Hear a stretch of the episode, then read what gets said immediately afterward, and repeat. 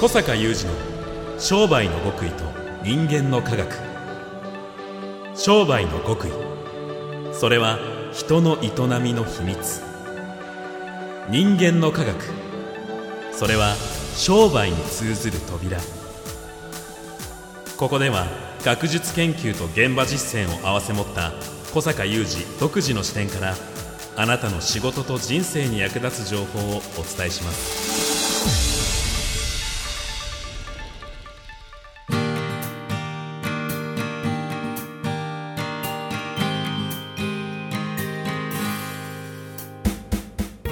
こんにちは小坂雄二です。こんにちは宮田悟です。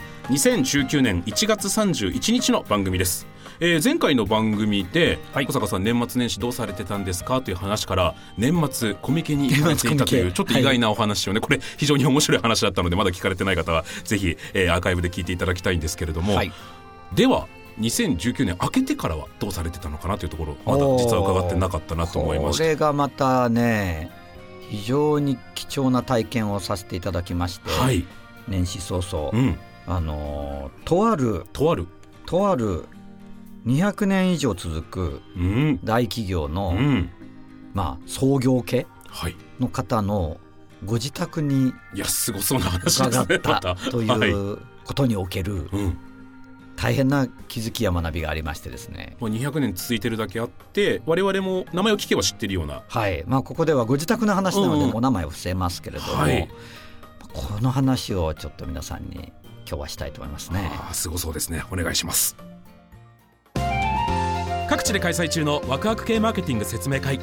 2月15日福岡開催はご好評いただき満席となりすでに受付を締め切らせていただきました次の開催は3月14日木曜日が新潟開催3月26日火曜日が名古屋開催4月16日火曜日が大阪開催4月22日月曜日が仙台開催となっております詳細お申し込みは小坂さんのホームページ小坂雄二 .com をご覧ください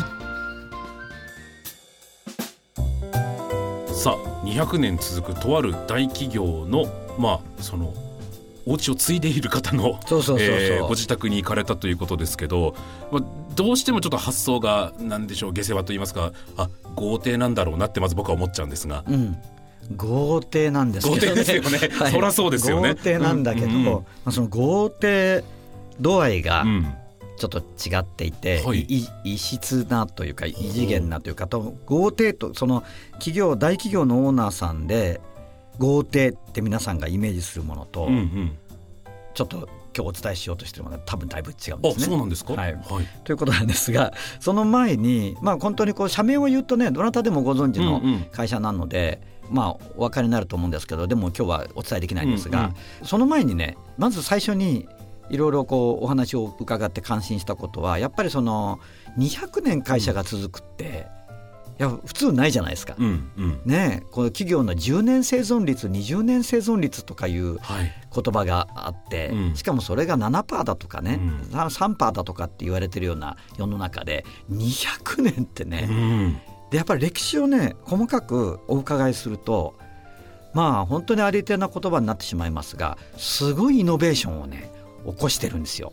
200年前から。200年前からいやイノベーションって最近こういうご時世なのですごくその頻繁に使われるようにまたな改めてなってるんですけども、うんうん、いやイノベーションってこういうことだよなと思うしまあ、例えばこう企業が世界を変えるみたいな話になると、まあ、例えばアップルが iPhone で世界を変えたとか、はいはい、まあ、そういう話が出てくるじゃないですか、グーグルがうんぬんとかね、アマゾンがうんぬんとか。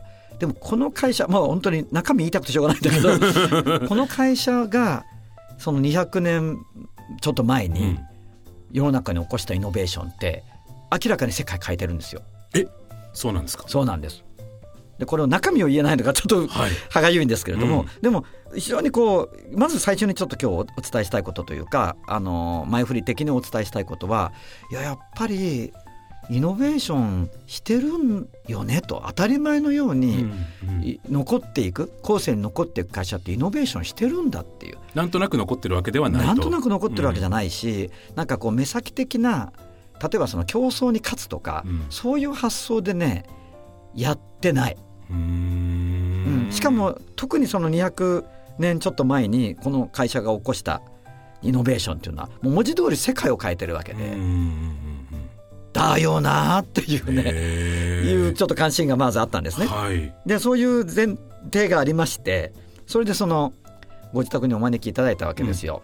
でご自宅に参りましたところ、うん。とにかくまあ豪邸で上がれるので、はい。広いわけなんですけど、うんうん。あのまあ、入るじゃないですか。車で入入らせていただいておあのこうお付きの方というか、うんうん。お迎えいただいてこう車を止めてうん。敷地を歩いていくわけですよ。うんうん。そうしたら船がお待ちになっていて、ちょっと待ってください。日本の話ですよね。そうそうそう。そこになんかこうハッピーを着た、はい。こう割とこう体格のいいはい。男衆がですね、ええ。二人こうお待ちしておりましたみたいな感じでええ。お待ちになりそれで我々ふ船に乗る船に乗るんですか？それで。うう。乗るんですね。はい。はい。乗って、はい。その船が船ってそんな大きな船じゃないですよ。いやいやでもね。でも船です。船。はい。どんぶらこどんぶらことええ川を行くわけですよ。はい。あのちなみに敷地の中にこう川を引いてるんじゃなくて敷地の中に独立した完結した川があるんですよ。ええこう川のコースの中にこう家を建てたんじじゃゃなくないんですよ。あるいはしそこから支流を引いてちょっとこう流れが作られてるわけじゃなくて完結してるんですよ。ご自宅用の川がある。あそうなんですよそれでちょっともう描けてるんですか皆さん頭の中で、もう、僕そうそう同じ作りになってんの今ディズニーランドしか今思い浮かばないんですけど。そうそうはい、で最初にまずだからジャングルクルーズみたいな感じ。そうですよね。でもお付きの方はそうおっしゃってました。あそうなんですよ、はい。ジャングルクルーズなんですよ。どうなってんだはい。でこうこう回っていくとまずこれが何代、第何代が作られたなんとか邸とこうこう何代目かが作られたお屋敷があるわけですよ。あお屋敷も一つじゃないんですね。一つじゃないんですよ。でまたずーっと下っていくと、はい。ここちらは何代が作られたなんとか邸みたいなのがあって。はい。でこっち今このエリアは今の代がの方が新しく作られた拡張されたところなのではははまだ木が若いですよねみたいなそういう話があったりするんですね。うん、それでまああの今お住まいになっている本邸はまあんずっと昔に作られた、えー初期の頃に作られたものでありまして、これはもうね文化財ですね。ほとんど。えー、文化財。もう古民家ってレベルじゃないですよ古民家ってレベルじゃない。大体民家って感じじゃないし でも文化財ですよね。うんでその技巧とか伝統工芸の粋を凝らして作られてるからはもうその天井例えばある部屋の天井はもうこう継ぎ目のないこう竹の編んだものでできてるとか、ある部屋の天井は全部薬杉をうん。なんとか塗りで作られてるとかね、えー。なんかもうそういうものなんだけど、うん。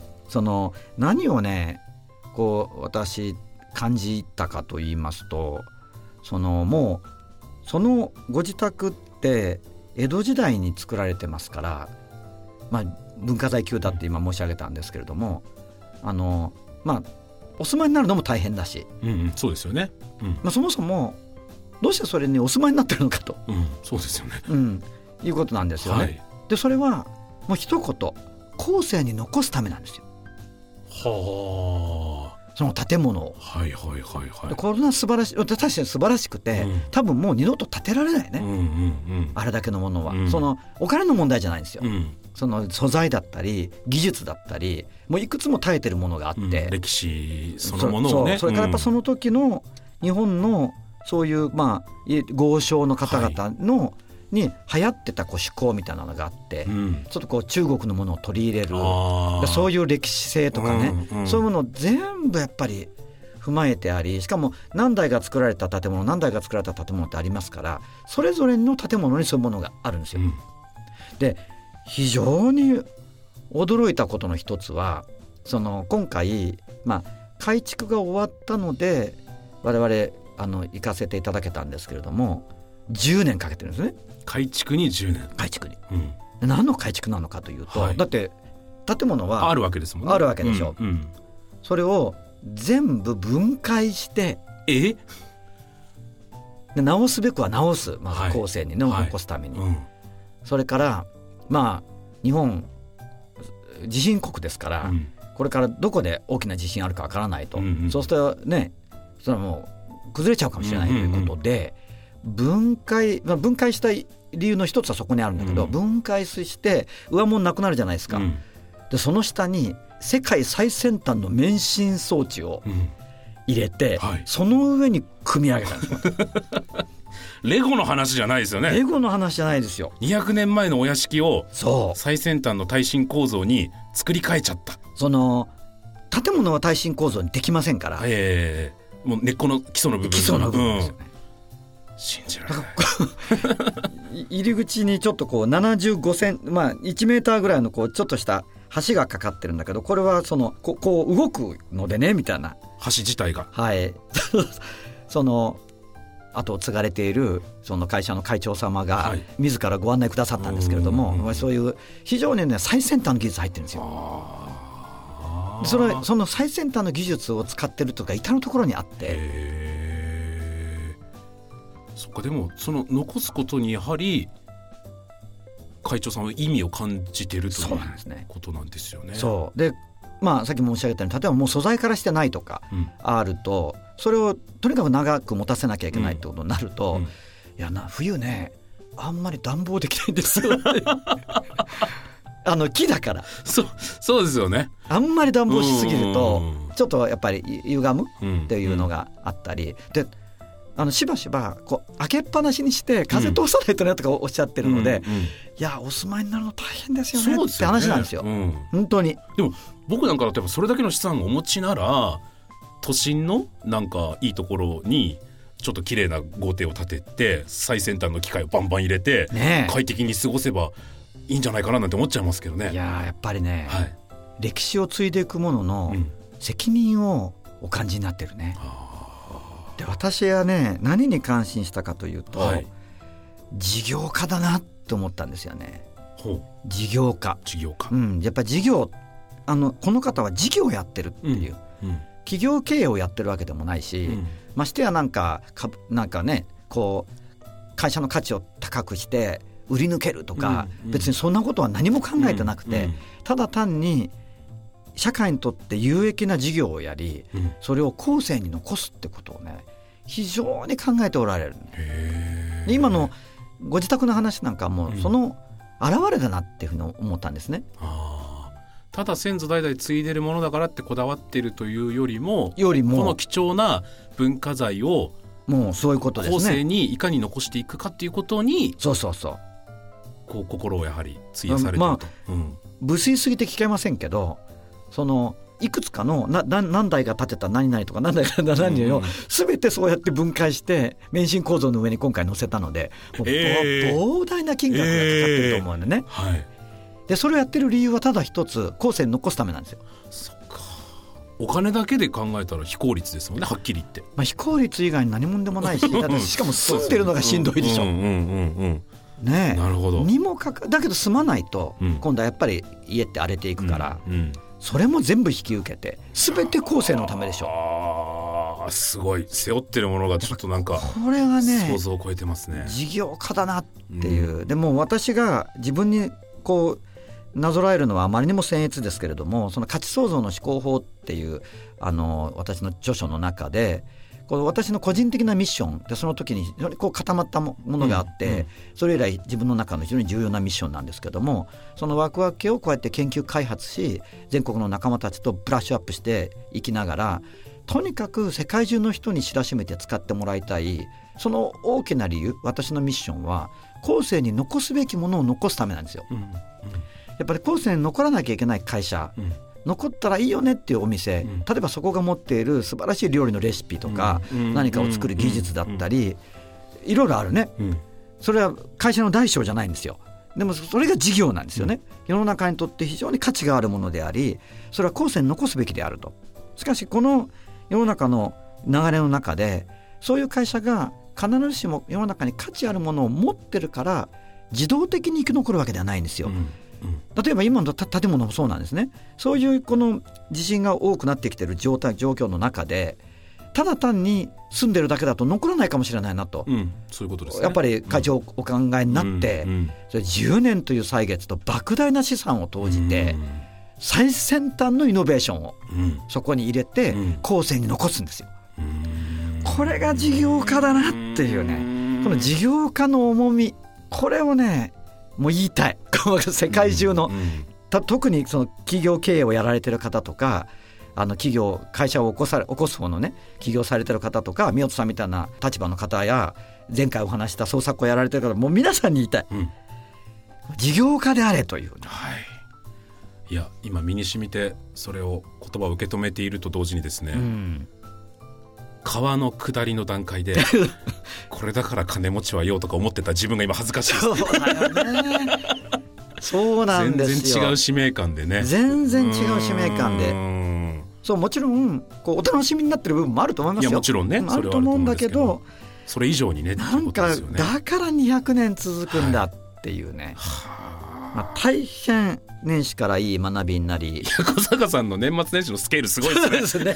すごい振り幅ですよね。数十万人のコミケから200年続く企業まで。はいという振り幅で今年も行きたいと思いますね。はい、ありがとうございます、はい。小坂雄二の商売の極意と人間の科学。ここまでのお相手は小坂雄二と三代田悟でした。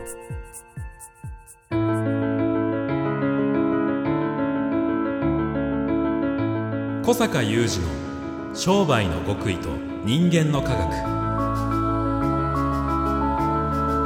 プレゼンティットバイオラクル